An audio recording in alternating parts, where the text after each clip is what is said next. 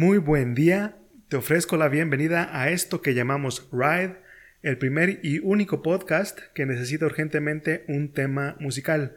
Mi nombre es Humberto López, tú puedes llamarme Sachis, y me encanta hablar sobre automóviles.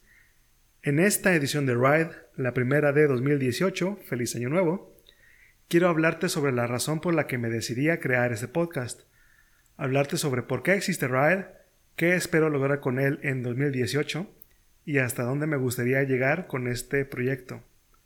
Para dar inicio a la explicación sobre el nacimiento de Ride, hace falta contarte sobre mi postura acerca de los automóviles y también sobre la manera que percibo al periodismo automotriz que tenemos en México.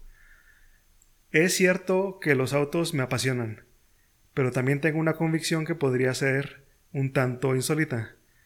Creo que deberíamos dejar de comprar autos nuevos. No necesitamos autos nuevos, o mejor dicho, no necesitamos comprar tantos autos nuevos al ritmo que lo hemos hecho en los pasados años.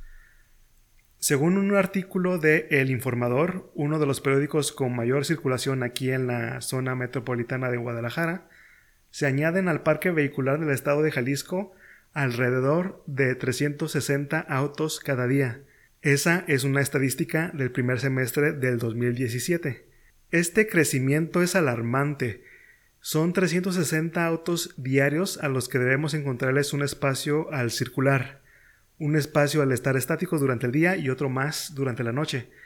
Además del espacio, debemos pensar en el requerimiento de combustible. Lo único esperanzador de la cantidad de autos nuevos que se vendieron en 2017 es que por primera vez desde la crisis económica de hace 10 años, el número ha comenzado a reducirse.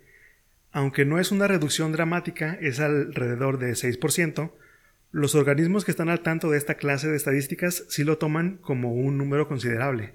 Entonces, parte de mis objetivos al hablar en un podcast sobre automóviles es lograr que las personas que buscan un carro consideren adquirir alguno que ya esté integrado al parque vehicular, o sea, comprar algo usado, o quizá llegar más allá y convencer a las personas de no comprar un automóvil. Me gustaría ver que más personas conserven y usen el carro que ya tienen, que usen transporte público, que busquen resolver su necesidad de desplazarse con algún servicio de ride sharing, o que algún vecino les dé aventón.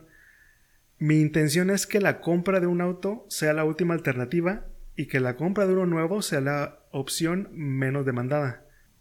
Una gran razón para no dirigirnos a los autos nuevos como primera opción es una sobre la que ya hablé en la edición inicial de este podcast, pero es algo que me gusta repetir. Los autos nuevos accesibles para la mayoría, los de 200 mil pesos o menos, son una basura, una desgracia completa.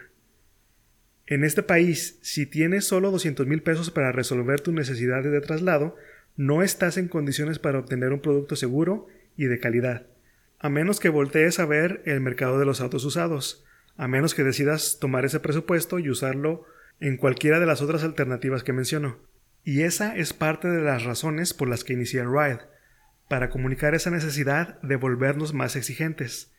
Más exigentes como consumidores de automóviles, pero también más exigentes como ciudadanía, como habitantes de ciudades, como personas que se trasladan. Por un lado, pedir que los fabricantes de automóviles nos ofrezcan productos eficientes y seguros. Si ellos no están dispuestos a hacerlo por su cuenta, entonces usar a nuestros representantes del gobierno para que los empujen a cumplir con normas más estrictas. Y por otro lado, buscar las vías para que los servicios de transporte público también ganen un estándar más alto de seguridad y eficiencia. Aquí hay un paréntesis. Hay ciertos casos en los que moverse en las ciudades solo puede lograrse si tienes un auto. Personas con alguna discapacidad suelen encontrarse más cómodas si van en coche. Hay otras cuyo trabajo sí les exige que tengan un vehículo donde llevar herramientas. Reconozco que hay situaciones muy específicas en las que un auto es una completa necesidad. En el resto de los casos, un carro es solo un accesorio y nuestra vida no se ve afectada fuertemente si los usamos o no. A veces suelo hacer el chiste de que este podcast nació con el objetivo de desintegrar la industria automotriz desde adentro, pero más bien Lo que busco es que haya un cambio en la dirección a la que la industria se dirige, y como consumidores tenemos ese poder. Dirás que soy un soñador, pero no soy el único. Eh, ¿Hace sentido lo que digo? Ahora sigue hablarte sobre mi postura acerca del periodismo automotriz en México. He notado una especie de línea sobre la que trabajan las personas involucradas en el periodismo automotriz en México, sobre todo quienes suelen aparecer en YouTube. Más que un trabajo verdadero de comunicación crítico y reflexivo, la labor que cumplen resulta la de un representante de ventas más. Algunos lo dicen hasta con orgullo, que son una guía de compra. Otros hasta ponen al ejecutivo de la agencia frente a la cámara.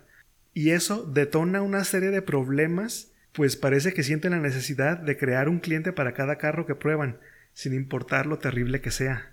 Cuando a un periodista le dan un auto a probar, de pronto le aparece la urgencia de devolver el favor y busca la vía para que se venda. Entonces crea un perfil de cliente donde el vehículo encajaría. Quizá podrías comprarlo para Uber, quizá si es tu primer auto, quizá si eres joven y no tienes familia, quizá si tu presupuesto es apretado. Al final, el auto siempre es recomendado. Nunca se arriesgan a decir que no lo compres. Y mucho menos se arriesgarían a decir que no cuando una marca les ofrece a préstamo un auto para probar. Porque cuesta muchísimo que los fabricantes los tomen en serio, así que ahora deben recibir de parte de de ellos cualquier cosa que les presenten acomodato. Y si no hacen la recomendación directamente, de cualquier manera se toman el tiempo y esfuerzo de crear contenido en video, texto o audio para incluir el auto dentro de ese catálogo de opciones para comprar. Crear ese contenido para YouTube, podcast o blogs sí tiene una gran fuerza, porque ayuda a moldear la manera en que las personas deciden. Para mí es terrible, es desagradable y hasta irresponsable que el trabajo de la prensa automotriz sirva para recomendar automóviles que podrían resultar dañinos, además de ineficientes. Pero oye, Sachis, tú me dirás, ¿por qué no haces algo en lugar de solo quejarte? Ahí es donde entra Ride. Si no me gusta la manera en que el periodismo funciona, tengo la oportunidad de integrarme al gremio y ver qué tal resulta. Ride me sirve como una vía para ser periodista automotriz a mi gusto. ¿Pegará? ¿No pegará? Para eso tenemos a 2018, para experimentar. ¿Qué pretendo lograr este 2018? Para comenzar, este año estará lleno con dos entregas de este podcast por semana. No hacer episodios larguísimos, hacer un par de 10 a 15 minutos para que sea sencillo ponerles atención. Estos episodios podrás escucharlos en tu podcatcher favorito. También los podrás encontrar en YouTube. Y ya puedes encontrar Ride en el catálogo de podcast en Apple, por cierto. Existe también un nuevo sitio web, rideblog.mx. También puedes seguirnos en Twitter, en Facebook, donde espero este año poblar con contenido de texto, artículos, noticias, reviews y cosas por el estilo. Así que búscanos como RideBlogMX en todas las redes. La tarea más ambiciosa de todo este plan para 2018 tiene distintas piezas. La intención es lanzar contenido en video donde hablemos sobre esto que nos encanta, automóviles.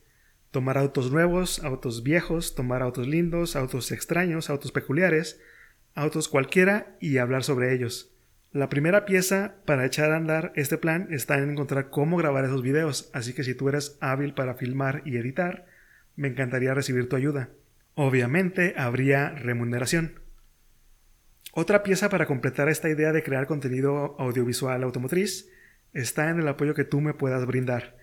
Si tú tienes uno de esos autos nuevos, viejos, lindos, extraños o peculiares, me encantaría que me lo prestaras para hacer un video.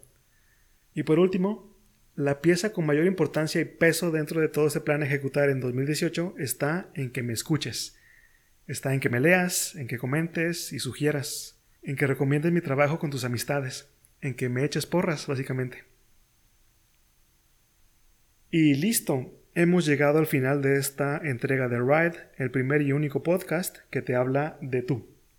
Muchas gracias por tu atención y por acompañarme hasta este punto. Nos escuchamos pronto.